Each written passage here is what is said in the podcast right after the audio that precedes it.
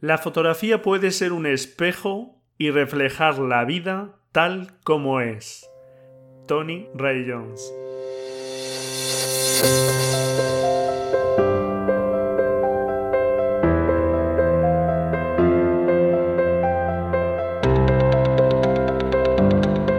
La Escuela de Fotografía, episodio 168.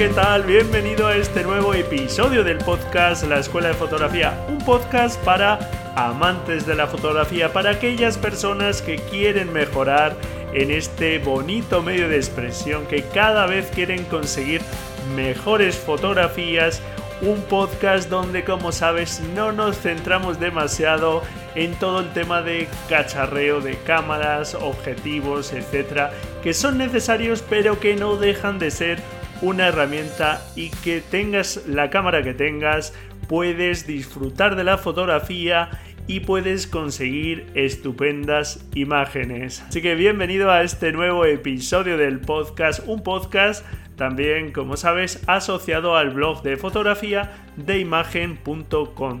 Bueno, ¿y qué te ha parecido la cita de este fotógrafo inglés, Tony Ray Jones? Un fotógrafo que por desgracia pues murió muy joven por leucemia pero cuya obra de fotografía de calle es muy reconocida y perdura en su legado y seguramente sin duda la fotografía es capaz de mostrarnos al congelar un instante aspectos que de otra forma se nos escaparían por el paso del tiempo, ese ajetreo continuo, incesante que lleva la vida y que seguramente al congelar un instante y poder contemplar de una forma más sosegada una determinada imagen, podemos apreciar cosas de la realidad que se nos escapan. Es una buena forma de entender mejor el mundo, sin duda. Y bueno, no sé cuál es tu opinión al respecto, encantado si me dejas un comentario y me comentas eh, también eh, he de decir que eh, el blog ha cambiado de logo. Ya en el calendario fotográfico usé el nuevo logo. No sé qué te parece el nuevo logo, un poco más moderno, vamos a decir. También cambiará el logo del podcast, la carátula, por así decirlo, del podcast. Pero bueno, estoy ahí cerrando el diseño, a ver si ya lo cierro del todo, porque creo que ya era hora de darle una vueltecilla. Yo la verdad es que creo que soy un tanto inquieto en esto, creo que siempre hay que estar cambiando un poco y con el tiempo me voy cansando de las cosas.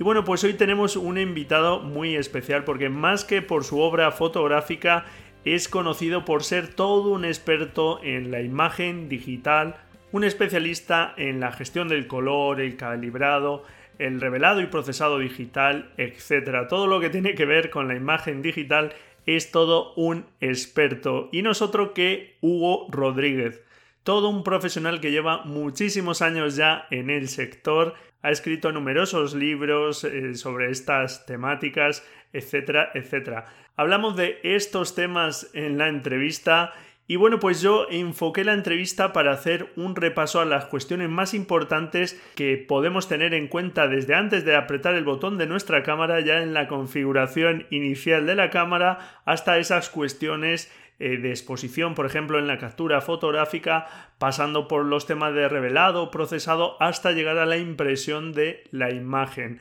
Y bueno, pues tanto nos fuimos alargando que la verdad al final estuvimos hablando prácticamente dos horas.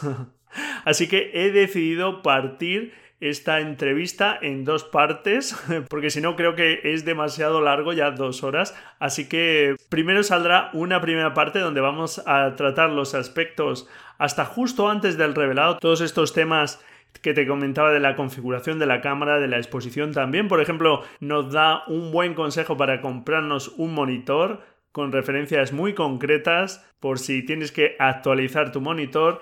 Y bueno, ya antes de dejarte con la entrevista, simplemente te recuerdo que hasta este próximo 9 de febrero puedes participar en el reto fotográfico número 47 sobre una clave baja. Así que ánimo, que practicar es muy importante, ya lo sabes.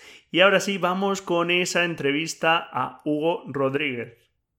Hugo Rodríguez es un fotógrafo español, nacido en Madrid y residente actualmente en Barcelona, especialista en técnica fotográfica, captura digital, gestión del color, calibrado, revelado y procesado digital. Y bueno, pues es todo un experto de estas materias y a pesar de estudiar ingeniería industrial, pronto se acercó a la fotografía formándose en fotografía macro y fotografía de moda y no tardó tampoco en aparecer en él su vena formativa y desde hace muchos años trabaja como profesor en escuelas como EFTI, el Centro Internacional de Fotografía y Cine de Madrid, o el IEF, el Instituto de Estudios Fotográficos de Cataluña. Su especialización en, en estos temas le ha llevado a escribir en distintos medios, a publicar numerosos libros y ser colaborador de varias firmas comerciales como Ace Ride, Hewlett Packard, NEC o EIZO, entre otros. Ha impartido multitud de cursos, seminarios, conferencias por distintas universidades y entidades, también para asociaciones y colectivos. Y además de todo este conocimiento técnico, pues su obra fotográfica también se ha puesto en distintos lugares y ha ganado varios premios, el más importante, el Premio Nacional de Fotografía de Caja España. Y si todo eso fuera poco, pues desde hace también muchos años mantiene un blog de fotografía, también un canal de YouTube. Y bueno, pues, ¿quién no, buscando información sobre todos estos temas, ha ido a parar alguna vez a su blog? Y es todo un placer, pues, tenerle hoy aquí con nosotros. Bienvenido, Hugo. Hola, ¿qué tal, compañeros? Muy buenas. Eh, ¿Qué tal, Braulio? Pues nada, un placer estar por aquí contigo. Que, Que como comentaba hace un momento, eh, ¿cuántas veces buscando información sobre monitores o sobre calibración o sobre gestión del color, pues se ha clavado en artículos tuyos de, bueno, pues de análisis de monitores, etcétera? Entonces, oye, pues es un lujazo ahora poderte tener aquí, poder charlar contigo. Igualmente, eh, eh, igualmente, hombre, charlar contigo y, bueno, comentar pues lo que, lo que, digamos, eh, te pida la curiosidad. Y sí, sí, efectivamente, eso soy yo el que he hecho todas esas eh, cosas. Eh, y bueno, bueno, soy un tío muy curioso que, y muy inquieto que por eso pues siempre estoy ahí, pues, mm, o sea, soy incapaz de, de, estarme tranquilo con lo que sé y con lo que puedo hacer. Y siempre mi cabeza pues no me deja estar tranquilo y tengo que estar pues investigando, estudiando más cosas y aprendiendo más porque pues soy incapaz de estarme quieto. Sí, sí, además, bueno, estos, los temas en los que tú estás especializados eh, son mundos, cada uno de ellos, y, bueno, mm. pues claro, eh, tú ya eres todo un experto, pero es que, bueno, da cada tema para, para meterse en él y estar, vamos, ahí. Sí, sí, Solo la gestión de color, bueno, es un mundo que es que no, se acaba nunca. ¿eh? Es, es, es muy, es, eh, muy apasionante el, mundo del color porque es como un gran desconocido y tal, ¿no? Es, tiene un punto de misterio y tal. Claro. Pero sí, sí, es para, bueno, solo, solo ese ya es para no parar, ¿no? ya, bueno, el tema de las panorámicas 360, el, el procesado de RAW y, la cantidad de programas y técnicas que hay, bueno, en fin. Es una locura. Cada uno es un mundo, sí, sí, estoy totalmente de acuerdo. Bueno, Hugo, y vamos a empezar por un tema que espero que no me mate, pero bueno, teniendo aquí a todo un maestro de, todos estos temas técnicos de la fotografía, pues es cierto que yo desde que empecé con el podcast y con el blog, pues suelo decir que la parte técnica es importante, pero que prefiero que una imagen transmita a que una imagen sea técnicamente perfecta, pero no diga nada.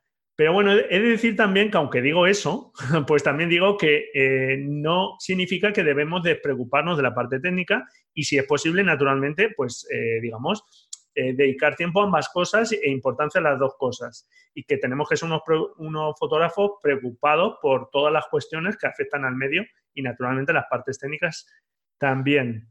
No sé qué opinas tú al respecto.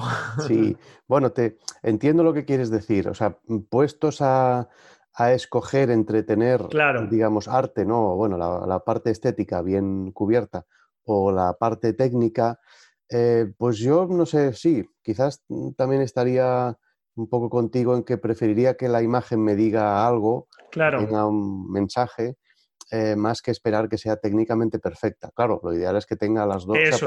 prefiero Que, que, no esté muy mal de una y que esté mm, la cosa un poquito más equilibrada, ¿no? Eh, pienso. Eso es, sí. Em, mira, yo te, te, responderé con una cita de, que me gusta mucho de Ansel Adams, que era un poco mi, era mi, ídolo en ese sentido, ¿no? Fotográficamente hablando, que decía que sin técnica no hay arte. Ajá. Muy bien. Y que me parece que resume muy bien y en muy pocas palabras eh, todo esto, eh, porque a fin de cuentas la parte artística tampoco la puedes desarrollar bien si no tienes técnica. Es decir, mm, tampoco artísticamente puedes avanzar mucho y llegar a, digamos, a, dar o a contar, digamos, o a dar el sentido que quieres si la parte técnica tampoco la tienes un poco bien trabajada, ¿no? No, e, está claro. Y además habla de una forma de interpretar tuya como diciendo, o sea, si, das por hecho que esa despreocupación, porque otra cosa es que no hayas tenido tiempo o no tengas los medios en ese momento, pero si das por hecho, bueno, es que eso no importa, es, no sé, pues efectivamente estás dejando de lado algo que podrías hacer mejor y estás descuidando una parte que, oye, podrá tener más peso o menos, pero que naturalmente claro que, lo tiene y mucho. Sí, sí, desde luego. Eh, claro, lo ideal es tener las dos, ¿no? Igual que en otros ámbitos artísticos como en la música, ¿no? Que, tan bueno es, eh, digamos, que técnicamente esté bien mezclada, masterizada y, digamos, que eh, hayan aplicado bien, pues, no sé, la compresión dinámica y otras historias, pero al final si el que canta, pues canta fatal, y desafina y no tiene la melodía, es un churro, pues nada. Pero mm, claro. Eh, sí que es verdad que puestos a elegir, pues es preferible que tenga algo que contar o que cantar, ¿no? Y que lo cante bien, aunque a lo mejor no tenga una banda detrás que lo respalde ahí con toda su riqueza tal, ¿no? Pero sí, pero sí, sí, te entiendo. Mira, de Ansel Adam me ha venido otra cita, si no recuerdo mal, si no me equivoco y no me falla la memoria, creo que también era suya, la de eh, no hay nada peor que una foto enfocada de un concepto difuso. Difuso, sí, es verdad. Creo que también es suya, sí, sí. es decir, que eh, por eso yo siempre busco, eh, sin descuidar esta parte técnica, como tú dices, pero también, eh, digamos, tener ese trasfondo, ¿no? De transmitir mm. que al final la fotografía es un lenguaje visual, pero no deja de ser un lenguaje. Muy bien, pues tenemos aquí todo un experto y a mí me gustaría pues aprovechar que estás aquí con nosotros, me gustaría pues repasar eh, los aspectos más importantes desde la captura hasta que uno ve impresa la foto, ya que eres todo un experto en, estos temas, pasando naturalmente por temas del revelado. Y bueno, eso sí, aunque repasemos todo esto, a mí me gustaría que al final hablemos también de tus libros, porque todo lo que podamos ver hoy aquí, todo lo que nos puedas contar, está explicado y muy ampliamente como decíamos, estos temas dan mm. para hablar horas y horas y en tu caso días o años. sí. Así que aunque hablemos de ellos, pues después hablaremos de tus libros porque son libros muy interesantes, muy amenos y que además pues son bastante asequibles. Sí, sí, gracias.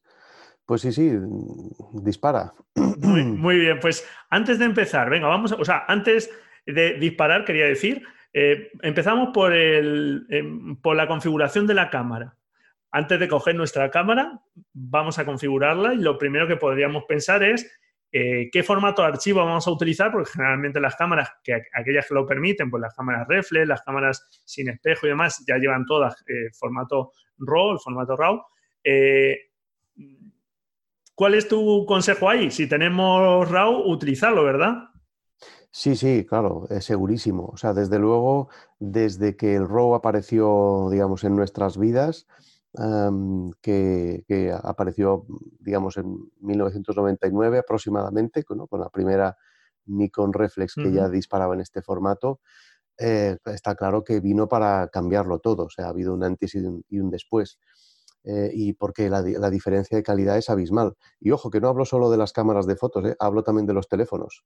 En los teléfonos, El, el, el RAW también ha, digamos, ha llegado y la diferencia en este caso eh, es incluso muchísimo mayor que en las cámaras de fotos. Eh, la prueba es que, ah, o sea, así como en en una cámara digital reflex o similar, ¿no? Se nota una mejoría bastante visible en cuanto a definición, en cuanto a ruido, sobre todo, eh, en cuanto a reproducción de tonos, ¿no? que también es mejor, el contraste pues no es tan alto y se ven más texturas en los negros, en los blancos y tal. En el teléfono, no sé si alguna vez lo has probado, pero descargarse un JPG del teléfono, que en la pantalla del teléfono se ve fantástico, incluso cuando haces zoom allí amplías y se ve muy bien, y lo descargas al ordenador y te llevas las manos a la cabeza porque es un desastre que es eh, totalmente indigerible. ¿no? Y en cambio coges el RAW y lo procesas, que también se puede hacer, y la diferencia, bueno, es una cosa claro. completamente abismal. O sea que todo aquel, no sé, los oyentes de tu podcast, eh, digamos más o menos en qué nivel se mueven, sí, bueno, hay de, todo, desde gente que está empezando a gente que pues, ya lleva tiempo y, ya... Mm digamos, hasta profesionales incluso, nos oyen. Vale. Pues entonces, eh, nada, pues les, podemos decir que, desde luego si todavía no lo han probado y están con el JPG por aquello de que es más fácil. Claro, que, pues ya sale procesado, digamos, y... Que solo hay que descargarlo y que ya está, no hay que hacer nada más y que es muy fácil y que además es mucho más rápido que el RAW porque simplemente se descarga y ya está. Claro. Es decirles que Mm, están muy equivocados, sintiéndolo mucho, pero para, para bien suyo, eh, la realidad es que con el RAW es no solo la calidad de imagen es mayor, sino que es que además también es más rápido. Claro. solamente, y, yo esto lo comentaba a veces con incluso con fotoperiodistas, ¿no? Hace años. Me acuerdo que hace años estuve dando un curso a un grupo de fotoperiodistas pues de, de varios eh, periódicos, de, La Vanguardia, de, del País, del Mundo, bueno, en fin.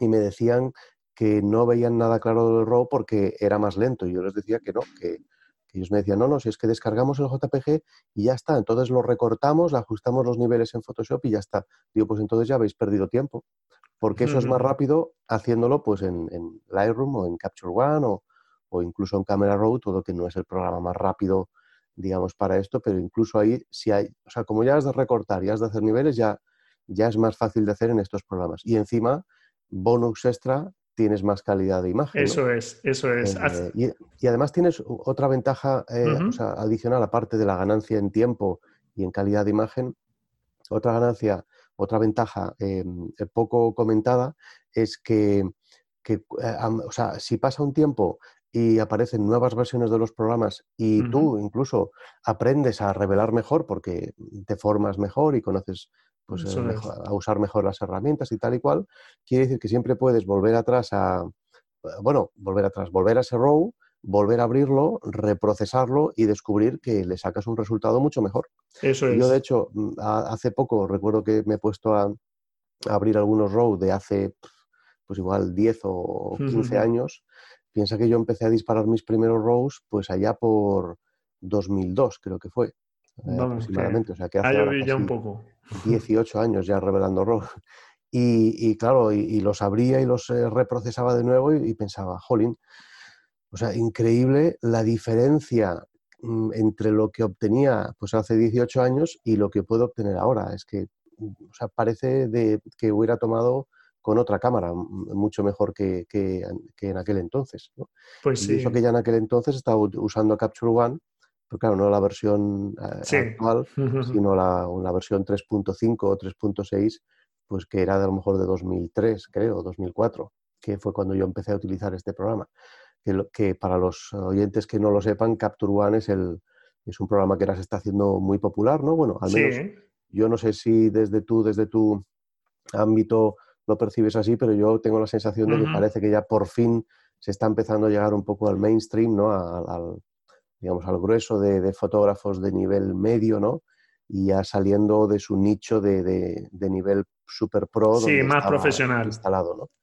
Y, sí, sí, desde luego, o sea, el RAW eh, o sea, es la, gran maravilla y, además el formato que nos, eh, que nos proporcionó una cosa que, inicialmente parecía que ya había nacido la fotografía digital con ello perdido, que era la posibilidad del revelado.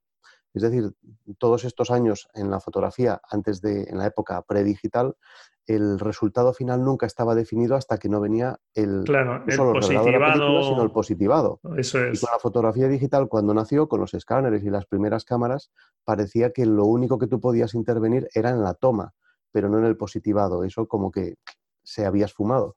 Pero luego descubrimos que el RAW eh, nos daba esas posibilidades de positivado y entonces ahí tú podías intervenir y definir cómo querías la imagen. Eso es. Y un proceso donde tú ya puedes tener control, que bueno, pues yo, por ejemplo, nací, digamos, en la fotografía, aparecí en la fotografía con el mundo analógico, pero no llegué a tener ni, laboratorio, ni llegué a controlar ese proceso. Era ajeno a mí. Y yo Ibas a la tienda y ya claro, te eso es. Yo cuando empecé eso es, y, no tenía todo ese control que ahora por fin pues, pues se tiene. Pues me alegro que digas todo esto porque, eh, por ejemplo, hace muy poco con, un oyente y un lector, con Manuel Pérez, eh, le comentaba esto que precisamente eh, me decía, es que no, no, hago un revelado porque es más rápido, lo hago más rápido con Photoshop, tal. Digo, te estás equivocando. Digo, no lo has probado porque es más rápido todo eso y tienes mucha más funcionalidad. O sea, me alegro que que lo comentes. Sí, sí, bueno, pues... cronómetro en mano, eh, ya le, vamos, le puedo decir a, José Manuel, ¿no? Manuel, Manuel. En Manuel, eh, cronómetro en mano, y yo lo he hecho a la prueba, es más rápido y además, tanto más cuanto más fotos vayas a, claro. a procesar, hacerlo con estos programas que están súper optimizados, sobre todo Lightroom y Capture One, que son los más rápidos, eh, que no en Photoshop a la antigua usanza, aquello de abrir archivo, a recortar, no sé qué, guardar como, cerrar, abrir siguiente y tal y cual. Vamos, y la diferencia es abismal. Sí, sí, sí, sí, sí. Eh, desde luego, así es y, bueno, pues eh, yo creo que ya espero que lo tengan claro todos los oyentes. Quien, quien tuviese alguna duda o quien no esté aprovechándolo, pues ya sabe que es algo que se tiene que poner a ello sí o sí.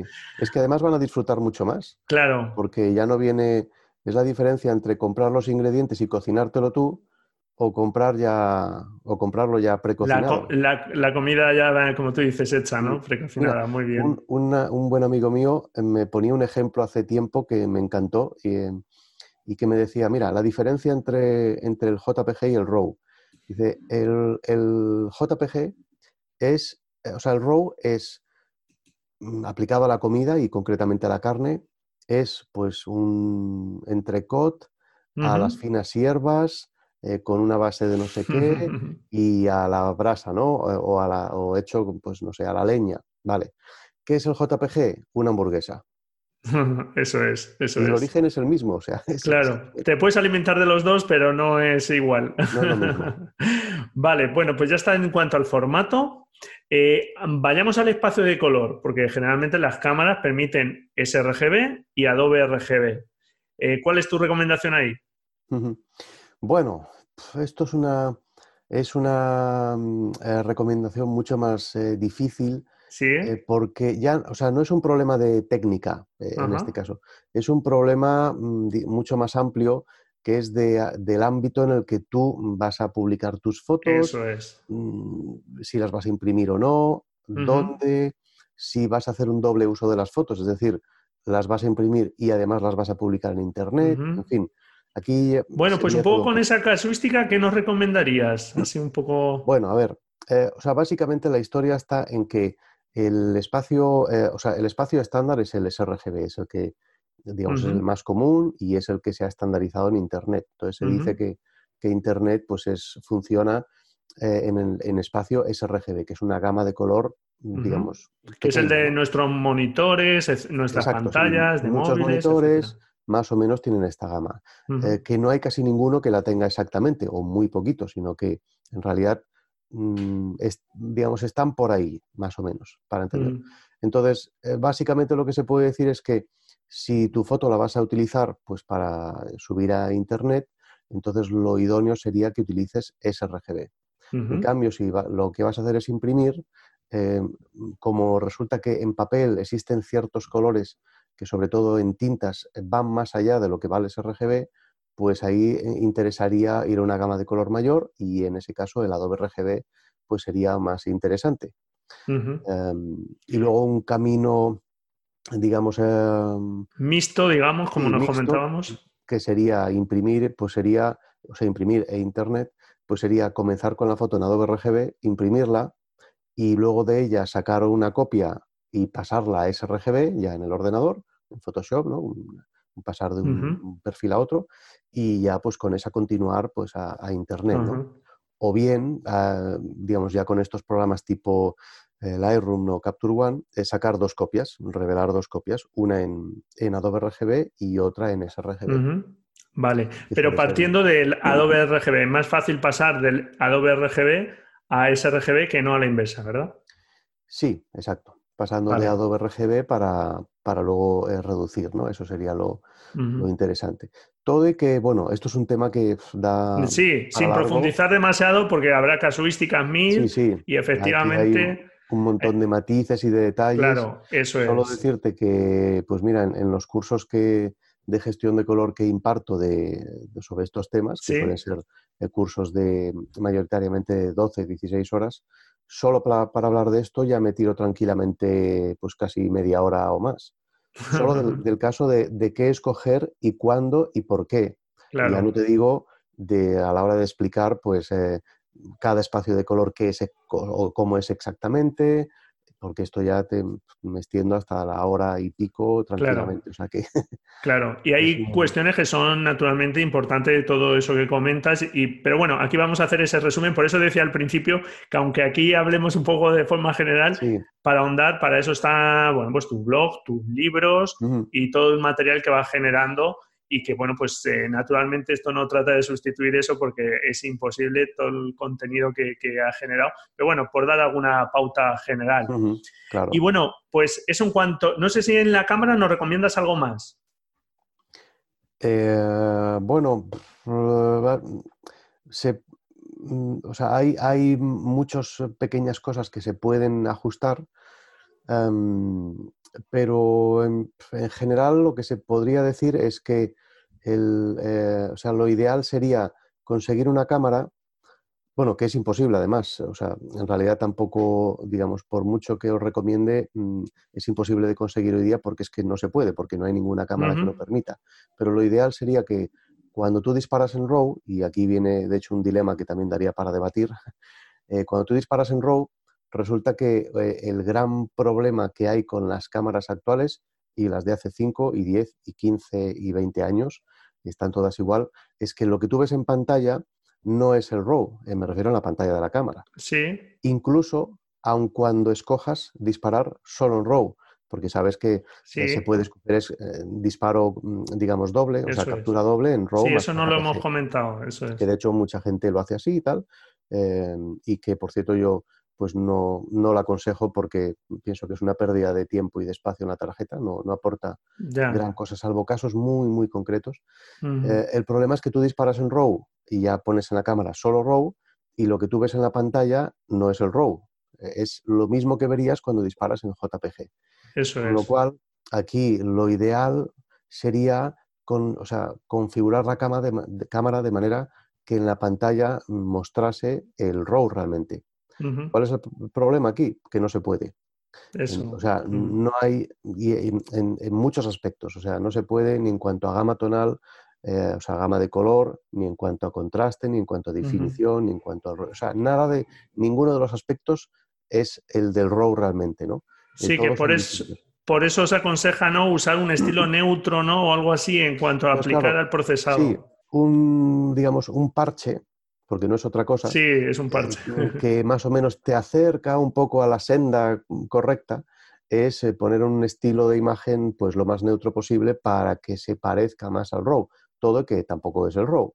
Y, que, y mira, desde aquí aprovecho pues a, a lanzar un mensaje, a ver si alguien, algún representante de las marcas nos oye y lo puede traspasar a los ingenieros en Japón que por favor nos pongan ya de una puñetera vez, que llevamos ya 20 años esperando que pongan una puñetera opción que ponga em, previsualización de en pantalla, JPG o RAW, pues RAW, y que veas el RAW realmente, ¿no? Claro. Pues eso, sería, eh, digamos, o alrededor de, esa, de ese concepto orbitarían todos los eh, bueno, pequeños consejitos y ayuditas que pueden hacer para, que se parezca, ¿no? Como el estilo de imagen y tal. Pero en realidad tampoco es una gran, digamos, ayuda. Bueno. al final, mm, quizás... A ver si no soy alguno.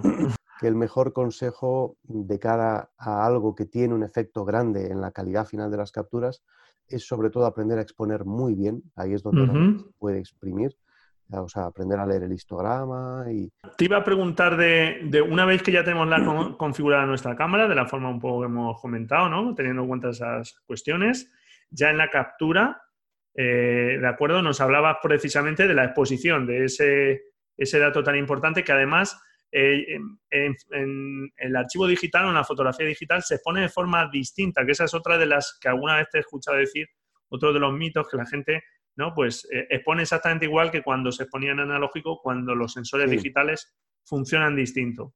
Efectivamente, efectivamente. Esto es un fallo muy, muy común y me atrevo a decir, ah, aunque quizás eh, no sea muy políticamente correcto, que la culpa la tienen en muchos libros de fotografía, eh, mm. no el mío, ya, ya sé que con lo que estoy diciendo quizás no suena muy políticamente correcto, ¿no? Cuando yo tengo mi propio libro, pero es que es verdad, y es que además, y el movimiento se demuestra andando. Basta coger mm, muchos libros que uno se puede encontrar en librerías o en tiendas de fotografía para comprobarlo, que siguen incidiendo una y otra vez en que, ¿cuál es la forma correcta de exponer? Pues la forma clásica, o sea, el gris medio, la fotometría, la carta gris, la lectura de fotómetro eh, y, todos esos conceptos que sí que están muy bien para tener una idea inicial de cuál es el diafragma y, el, y la obturación, eh, digamos, em, necesarias de partida para, digamos, para afinar, pero en realidad ya casi, yo creo que estamos en un punto eh, de, digamos, de, tecnológico en que podríamos ya perfectamente prescindir de las lecturas fotométricas y centrarnos pura y llanamente en el histograma, porque hay muchas cámaras eh, que ya cuando miras por el visor ya te muestran el histograma. No estoy hablando de las Nikon y las Canon, que siguen ahí un poco ancladas en, un poco así estirándose los tirantes. Bueno, yo creo que eso ya le van viendo las orejas al lobo, ¿eh? espero también.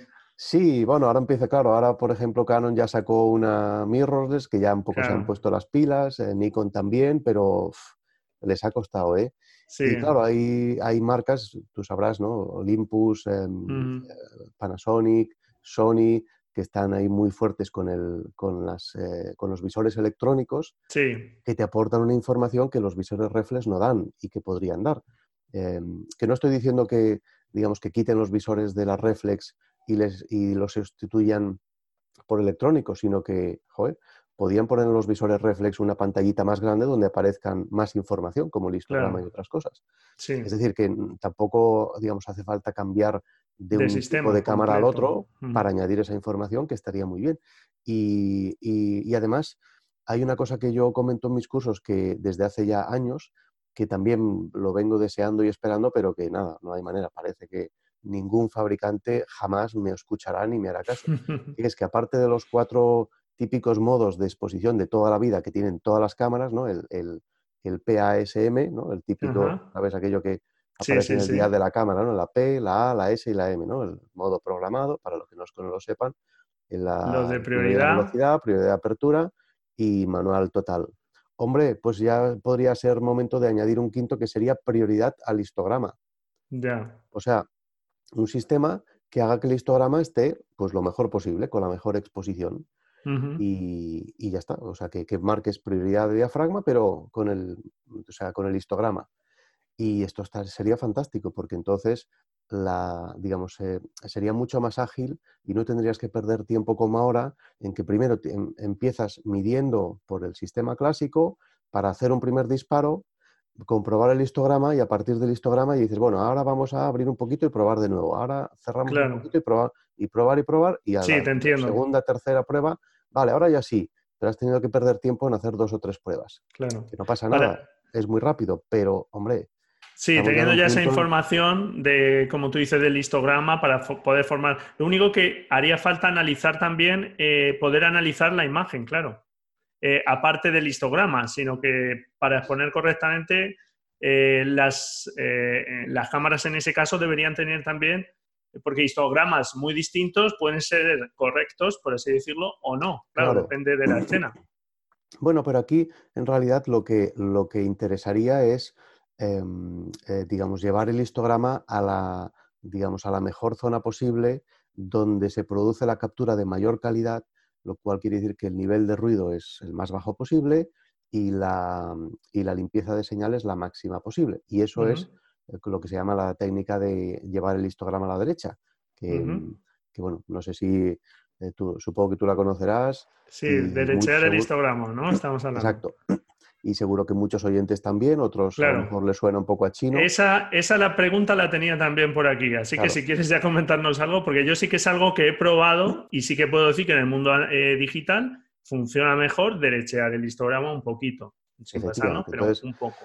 Esa técnica, digamos, muy a grandes rasgos, se basa en que si el histograma lo llevas a la derecha, se consigue menor ruido y, o sea, mejor calidad de imagen, por tanto, con la misma cámara, con la misma óptica, mm, sin tener que hacer una inversión.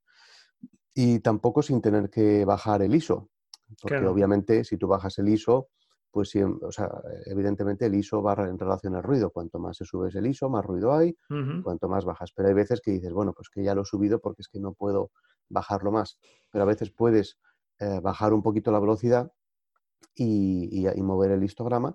Entonces, si lo llevas a la derecha, puedes conseguir una captura de mayor calidad, que por otra parte eh, te da un resultado que es muy distinto al que te da el fotómetro de la cámara, que es el que pues, la inmensa mayoría de libros siguen RQR diciendo que, sí, que hay que exponer igual, igual que se ha expuesto pues, desde hace, no sé, 100 años más. Porque el tema de, bueno, tema de fotometría gris medio, 100 mm, años no, pero desde los años 30 o así, que ya existen, ya existían o años 20, mm, cámaras eh, con fotómetro ya pues incorporado y que ya medían y ya, y ya se conocía aquella tecnología. Entonces, ya han pasado 100 años, ya va siendo hora de evolucionar, porque los sensores digitales ya están aquí también desde hace una buena temporadita y, y, yo suelo decir, y de hecho lo explico en, mi libro de, captura digital, que, que, esto es un poco como cuando tienes que colgar un cuadro en casa. y tienes dos herramientas. Una es el martillo, que es la clásica y que funciona. Tú le pegas allí bien de martillazos y al final el clavo entra y el, cuadro lo cuelgas. Pero hombre, hay una que es mucho más moderna, mucho más rápida, mucho más eficiente, que es el taladro. Entonces, o sea, el cuadro se puede colgar de dos maneras. Seguimos amartillando ahí la pared. Pero claro, mm, o sea, seguir dándole el martillo cuando tienes un taladro. ¿Y qué pasa? Que puedes coger un taladro y hacer así y, al y, sí, puedes conseguir que el, que el clavo entre.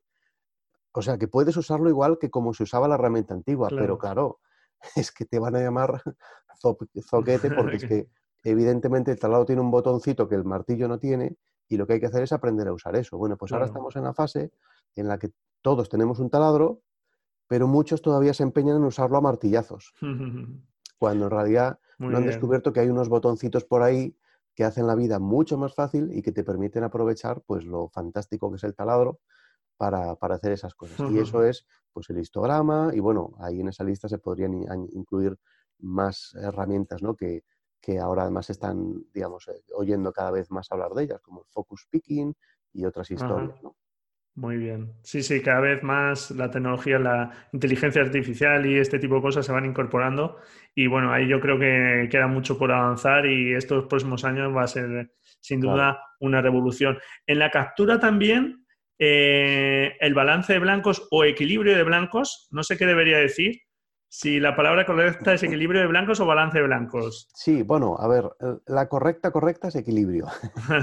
El balance de blancos es incorrecto, eh, porque mm, por una sencilla razón, basta con intercambiar los términos para ver que la frase no tiene sentido, porque los blancos no se balancean. Eh, entonces, al ver, al ver eso, eh, porque normalmente cuando, cuando pasa esto, intercambia los términos y si la frase sigue teniendo sentido es que está bien. En cambio, los, blancos sí que se pueden equilibrar. Equilibrar, eso o, es. O ajustar, ¿no? pero bueno, o sea, con esto, ¿qué pasa? Que al final, mm, pues empezaron la gente del vídeo ya pues en los años 90 eh, con las videocámaras a decir balance de blancos, balance de blancos, que es muy difícil ya cambiarlo. está mal dicho, pero está mal Lo asumes, ¿no? Lo asumes. Sí, está mal dicho, pero es que está incluso mal dicho hasta en los propios manuales, o sea, bueno, ya no solo en el manual de la cámara, es que hasta en la propia cámara. O sea, claro, sí, sí. Se llama balance de blancos. sí, te aparece así. claro, ya está en la propia cámara, está mal, pues es igual. Muy bien. Claro, en cambio en inglés sí que está bien. El white balance es, correcto. El problema es la traducción. Sí, sí, sí, que eh, claro, al traducir nos hemos quedado con, con el balance. Sí. Muy bien. Y bueno, eh, en ese caso, eh, también existe la creencia en la captura de que el balance blanco, dejándolo, no hay que prestar atención si revelamos en RAW, porque bueno, después se ajusta y ya está. Eh, y yo sé que, bueno, tú te he escuchado decir alguna vez que eso no es tan fácil, ¿no? no funciona exactamente igual. El hacer en el postprocesado el ajuste que si, bueno, ya nos preocupamos un poco en cámara. ¿Realmente tiene, tiene eh, ¿Es palpable esa diferencia? Bueno, eh, o sea, el problema del, balance de blancos es que, o sea, aparte de que, de que mm, a, o sea, a nivel de mm, corrección de dominantes, el automático, eh, digamos que falla mucho en, la práctica, aunque curiosamente, digamos, cuando tú comentas con alguien, pues si ha o sea, cuáles utiliza y qué tal le funciona, mm, casi todo el mundo está razonablemente contento con el automático, ¿no? Pero si tú realmente coges foto por foto y las miras una a una con lupa, pues eh, verás que en la inmensa mayoría de casos, excepto en, los, excepto en soleado, o sea, en día soleado a mediodía o a media tarde, en muchos casos hay errores claros de dominante. ¿no? sí, calidad, frías. Sí, y sobre todo en interiores. Con iluminación interior los errores ya son o sea, gordos, muy, muy visibles.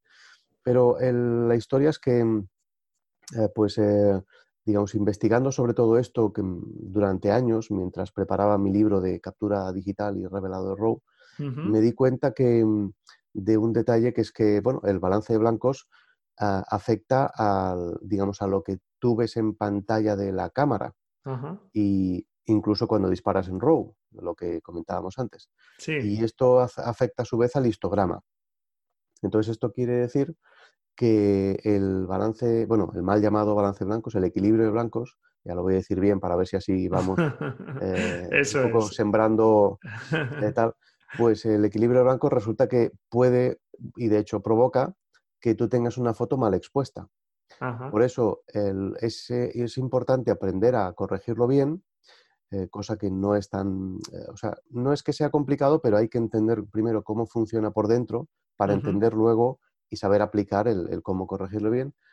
Em, porque si no, eh, mm, o sea, efectivamente, en RAW tú siempre puedes abrir el RAW y, luego lo corriges y ya está. O sea, no hace falta, no hace falta que te preocupes en la captura porque siempre en el revelado lo puedes acabar de ajustar. Pero la realidad es que el color sí, pero la exposición no porque los histogramas se desajustan, se desequilibran y entonces puedes, y de hecho lo normal es que llegues a una mala exposición que siempre es subexposición, nunca sobre, y por tanto siempre te aumenta el ruido y te empeora la calidad de imagen, y por lo tanto en la práctica lo que ocurre es que aprender a ajustar bien el balance de blancos es clave, pero no para corregir bien la dominante, sino para exponer bien, lo cual resulta un poco absurdos, incluso si lo miras, si lo piensas bien, pero es que es así y eso es consecuencia de que las cámaras digitales hoy día, eh, bueno, hoy día y desde hace un montón de años, en realidad, mm, aunque la inmensa mayoría, al menos hoy día, de fotógrafos o la gran mayoría, ya las utilizamos eh, para formato RAW, la realidad es que la cámara no está diseñada para usar formato RAW. O sea, las cámaras digitales están eh, o sea, son básicamente cámaras mm, clásicas, o sea, cámaras de carrete, a las que les han quitado el motorcito y el hueco del carrete y todo eso, y les han puesto un sensor y una pantalla, y hacen, o sea, son cámaras de JPG, con RAW de regalo. Así es como yo la suelo definir. Y eso se ve en muchos aspectos de la cámara, empezando por el hecho de que da igual lo que hagas, e incluso disparar solo un RAW, porque siempre en la pantalla vas a ver el JPG. Lo que nos ha comentado antes. Claro, lo cual demuestra que es una pantalla, o sea, hay una pantalla, es una cámara que está diseñada de base para hacer JPGs y el RAW es un regalito que viene de serie y que, digamos, que es gratis, pero que no, o sea, no se ha cambiado, la, digamos, el, por así decirlo, el alma troncal de la cámara y por tanto la filosofía. Todas las, exacto, funciones y menús y pantallas para que el RAW sea el centro y el JPG sea el regalo. No, el JPG es el centro y el RAW es el regalo. Bueno, pues a ver si eso cambia, como decías, a ver si nos escucha algún fabricante, alguien que pueda tener mano en esto. Yo después de que hayan pasado 20 años... Tienes poca esperanza. Tenía mucha ilusión. Ya por 2005 pensaba, bueno, con lo que hemos avanzado del 2000 al 2005 y tal como están las cosas, que cada vez salen, había una ebullición de cámaras y de megapíxeles, pensaba, pues igual en 2008, 2010 ya tenemos esas cámaras, ¿no? Esa nueva generación, pues no. Han pasado 10 años más y seguimos igual. Y parece que no hay visos de cambiar, porque tú miras el menú de una Nikon, por ejemplo, a día de hoy, y básicamente es el mismo que hace 15 años. Ya, sí. Estéticamente es un poquito más bonito y tal, y tiene más cositas, pero es, igual, o sea, no han cambiado absolutamente nada. Bueno, pues en ese sentido ya, ya sabemos hay que toque, eh, tienen que, qué cambio de chip tienen que hacer los fabricantes. Y bueno, me, me, ha parecido interesante el tema este que comentabas del balance de blancos, cómo afecta la exposición que nos ha quedado muy claro, porque efectivamente el balance blanco, ajustarlo siempre a buscar un equilibrio no tiene por qué, porque podemos usarlo, yo lo he dicho muchas veces, para transmitir pues, eh, más sensación de frío, o sea que no tenemos por qué hacer un balance neutro siempre de blancos, que se puede usar esas dominantes de color para transmitir determinadas atmósferas a una fotografía. Pero como tú dices, pues conocer este tema también de, de cómo afecta la exposición es, es muy interesante. Y bueno, pues ya tenemos nuestra, ya hemos configurado nuestra cámara, ya hemos visto estos temas de exposición para la captura, de equilibrio de blancos, tenemos todas estas cuestiones eh, presentes de derechear un poco el histograma y demás, según nos aconsejabas. Y ahora ya tenemos nuestra imagen y deberíamos pasar al revelado. Pero antes de empezar con el revelado, incluso nos, porque ya vamos a empezar a visualizar la imagen, nos topamos con otro problema, porque ya vamos a empezar a visualizar la imagen en un monitor, en una pantalla, de alguna forma. Por lo tanto, ya necesitamos un determinado monitor y que ese monitor está, esté calibrado o, bueno, pues que, que, lo que estemos viendo realmente sea correcto o coherente con lo que luego pues, van a ver otras personas, etcétera. ¿Alguna recomendación tanto que nos puedas dar para comprarnos un monitor para aquellas personas un poco rápida, tampoco, porque esto da para otro podcast solo? Sí, sí. y, un poco para calibrar el monitor, ¿qué opciones así un poco rápidas crees que puede haber? Pues eh, bueno, eh, yo la, la, verdad es que os recomendaría eh, ahora mismo, bueno, a ver, no se puede hacer una, única recomendación porque, claro, habrá quien disponga de un presupuesto muy holgado y otro que, que, tiene pues 200 euros y mira, no da para más. Pero bueno, eh, suponiendo que, digamos, alguien que tenga un poco de presupuesto un poquito más holgado y, quiera realmente un monitor, no para de aquí a mm, cuatro años, sino para de aquí a ocho o diez, un monitor ya un poco gama alta, pero un precio contenido, pues desde luego les recomendaría un BenQ. que, porque, bueno, aunque he de decir y aclarar para tus oyentes que, yo soy eh, eh, embajador de la marca BenQ. Eh, BenQ son, digamos, seguro que mucha gente todavía no los conoce porque es una marca un poco recién llegada, por así decirlo, al mundo fotográfico, ¿no? Así un poco ya, un poquillo pro. Bueno, yo creo que sí se va conociendo ya. Y sí, ahora quizá se va conociendo más, pero bueno, todavía hay mucha gente que no le suena eh, o que le suena más a proyectores de escuelas y a portátiles o a monitores así de oficina y de... Sí, a otros sectores. De, mm, perdón, de, facturación y tal, ¿no? Y, pero esta gente resulta que han decidido sacar una gama de monitores mm, pues alta, pero han, han ido un poco a hacer lo más difícil, que es a conseguir una relación calidad-precio extraordinaria. Es decir, prestaciones altas, pero el precio no tan alto. Y eso, claro, eso no es fácil de conseguir. Eso, eso, primero, que no todos los fabricantes lo buscan y segundo, que es bastante difícil de conseguir, pero ellos la verdad es que lo están haciendo muy bien. Pues mira. Em, eso está genial para, porque llegamos a ese un poco equilibrio que, que nos comentabas, ¿no? De no gastarnos demasiado y tener una cosa de calidad. Sí, porque en el mundo de monitores había, o durante mucho tiempo había los super top, que son los Eizo Color H, y, o sea, la, gama Color H de Eizo y la gama SpectraView de NEC, que son los dos, digamos, super top, ¿no? Delante de uno de ellos estoy, de un NEC. Exacto. Gracias a tus consejos, ¿eh? siguiendo tu, blog. gracias. Esto sería, pues, no sé, como los eh, Porsche y, y, Ferrari de, los monitores, ¿no? ¿Qué pasa? Que, que durante mucho tiempo no había nada más que eso y si querías algo cercano tampoco había nada. Tenías que bajar un escalón más o menos ya claro para encontrarte, pues no sé, los, los BMWs y los Audi, ¿no? Que ya tenían un precio bastante más razonable, pero unas prestaciones buenas. Y luego tampoco había nada y ya directamente tenías que saltar, pues ya directamente al Ibiza y al, y al Clio. O sea, había, o sea, monitores, digamos, normalitos había mogollón. Pero a la que buscabas calidad había un salto grande y muy grande y luego otro todavía, ya, o sea, otro salto, mm, digamos, que te quedaba para llegar al top. Sí, como que las opciones eran pocas. Vamos. Claro, ¿qué ha hecho BenQ? Ha visto el, este nivel super top, ha visto, digamos, el nivel intermedio que normalmente lo ocupaba Dell con sus gamas más altas. Eh, Dell, me refiero, para los que no lo sepan, DELL, ¿no? Sí, al fabricante de pues ordenadores también. Claro, y ha dicho, pues yo voy a crear una gama y me voy a meter aquí. En, o sea, entre, medio y de Eizo y NEC, ¿no?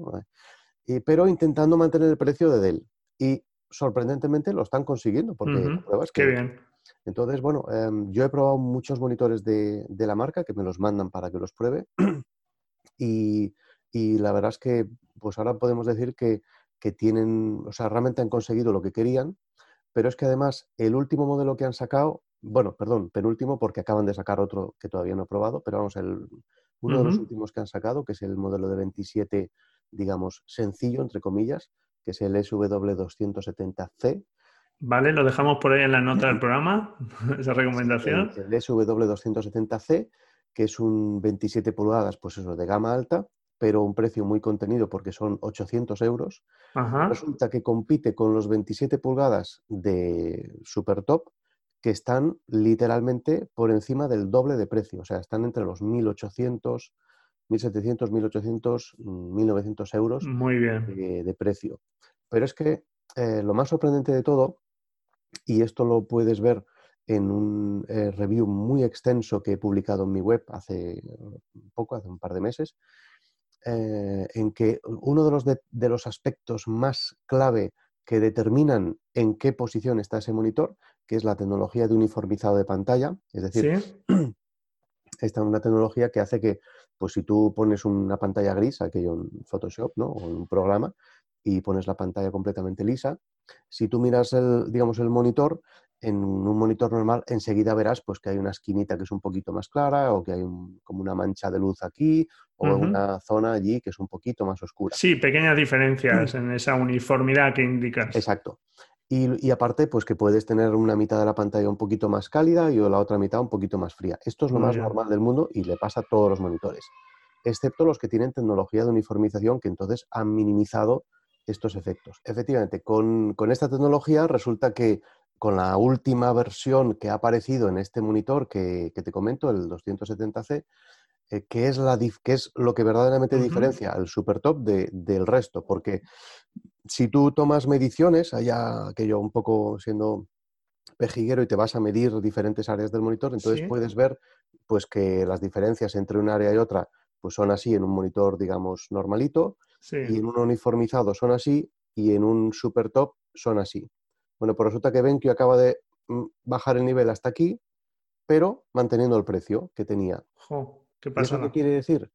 Pues eh, que básicamente mm, casi, o sea, sé que igual suena un poco fuerte lo que voy a decir, pero casi se puede decir que a partir de este momento eh, NEC y Eizo, pues yo diría que ya pueden espabilarse y bajar precios o, no van a vender ni un monitor, porque como BenQ siga sacando más modelos con esta tecnología, Muy bien.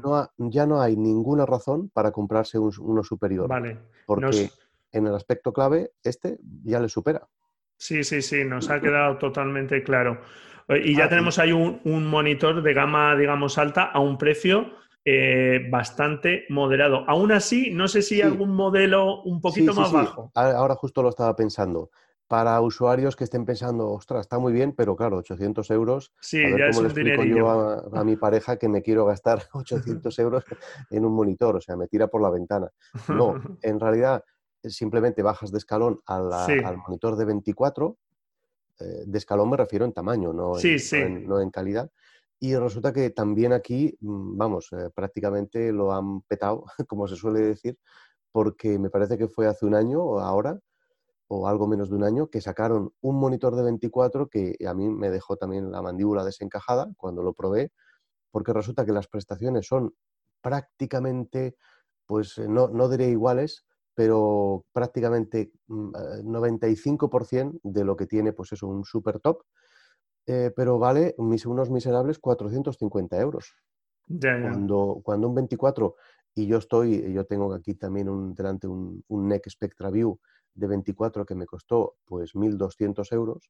Pues así es el mío, cerquita. Algo menos, mm, mm. pues será por el modelo, pero por ahí. Sí, sí. Y, y, resulta que este, que es prácticamente igual, incluso en uniformización también, pues está muy cerquita y 450. con la única salvedad de que no trae visera. Y la visera, o sea, si la quieres, la compras aparte, que son, no sé si 80 euros o 60 euros, pero bueno, que lo que es el monitor realmente es un pepino. Y la prueba es que yo tengo aquí un, digamos, un BenQ y un NEC y, o sea, cada mañana cuando enciendo y empiezo a trabajar y, abro alguna foto, pues pienso, pues eh, este cuesta 700, mm, me, bueno, costaba 700, que este era el, inicialmente el gama alta, y este 1200. Y pienso, pues no sé dónde están los 500 euros de diferencia, porque de verdad llevo ya unos años usándolo y no he visto la diferencia. Es más, este tiene un poco más de gama de color, el BenQ, que el NEC, costando bastante menos. Así que, bueno, los tiempos están cambiando, o sea, se está, digamos, bueno, pues los, los monitores de alta gama. Dejamos ahí dos referencias muy buenas con dos precios distintas y, monitores estupendísimos. Estos monitores haría falta calibrarlos, aunque ya vienen calibrados y demás. ¿Necesitaríamos calibrarlos también para trabajar en casa o cada cierto tiempo? Sí, eh, o sea, los monitores vienen, eh, estos, estos y, eh, o sea, los BenQ y otras, todos los de gama alta vienen calibrados de fábrica. Lo que viene calibrado es bueno, la uniformización, lógicamente, y la curva de grises, pero nada más que eso. Es decir, bueno, normalmente solo viene eso calibrado. Ahora, ahora te comento un detalle más, y es que eso quiere decir que la, desde blanco hasta negro, todo lo que es la respuesta de grises, en un monitor normal, pues digamos que si una transición suave de blanco a negro, pongamos que si tú lo mides y lo representas sería una línea recta perfecta, pues resulta que en realidad en un monitor normal es sus ondulaciones. O sea, el gris medio no es un gris medio exactamente, es un poquito más oscuro o claro o cálido o frío que el blanco y los negros pues igual es un poquito más claro, oscuro, en fin, no es, no es perfecto. En cambio, en un monitor de estos de alta gama, ese, esa parte concretamente viene calibrado. Por tanto, si tú abres un degradado, o bueno, o en Photoshop abres una imagen y haces un degradado sintético de blanco a negro, verás que se ve súper suave y perfecto. Mientras que en un monitor normal verás que hay bandas. Verás que de repente verás unas bandas y unos saltitos. Eso muestra pues que la, gama de grises no, tiene una transición perfecta. ¿no? Eh, pero eso no quita que luego tú tienes que perfilarlo cuando lo tienes en casa. O sea que Por la luz ambiental, las condiciones que hay, ¿no? Ahí. Teniendo en cuenta, exacto, la luz ambiental que tienes, y un poco, bueno, varios aspectos, pues tienes que tener un aparatito de estos. Yo tengo uno aquí, mira. Un calibrador hardware, digamos, para, para poder hacer esa calibración.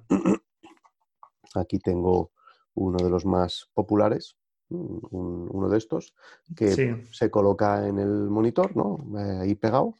Y entonces te mide, eh, pues te va midiendo los colores del monitor y, generando un perfil de, de color para garantizar que, veas los colores bien. Esto es porque esto se debe de hacer porque primero has de calibrar el brillo y el contraste para tu condición ambiental y segundo porque eh, para que el monitor muestre los colores bien, el sistema operativo tiene que saber qué gama de color tiene y no lo sabe.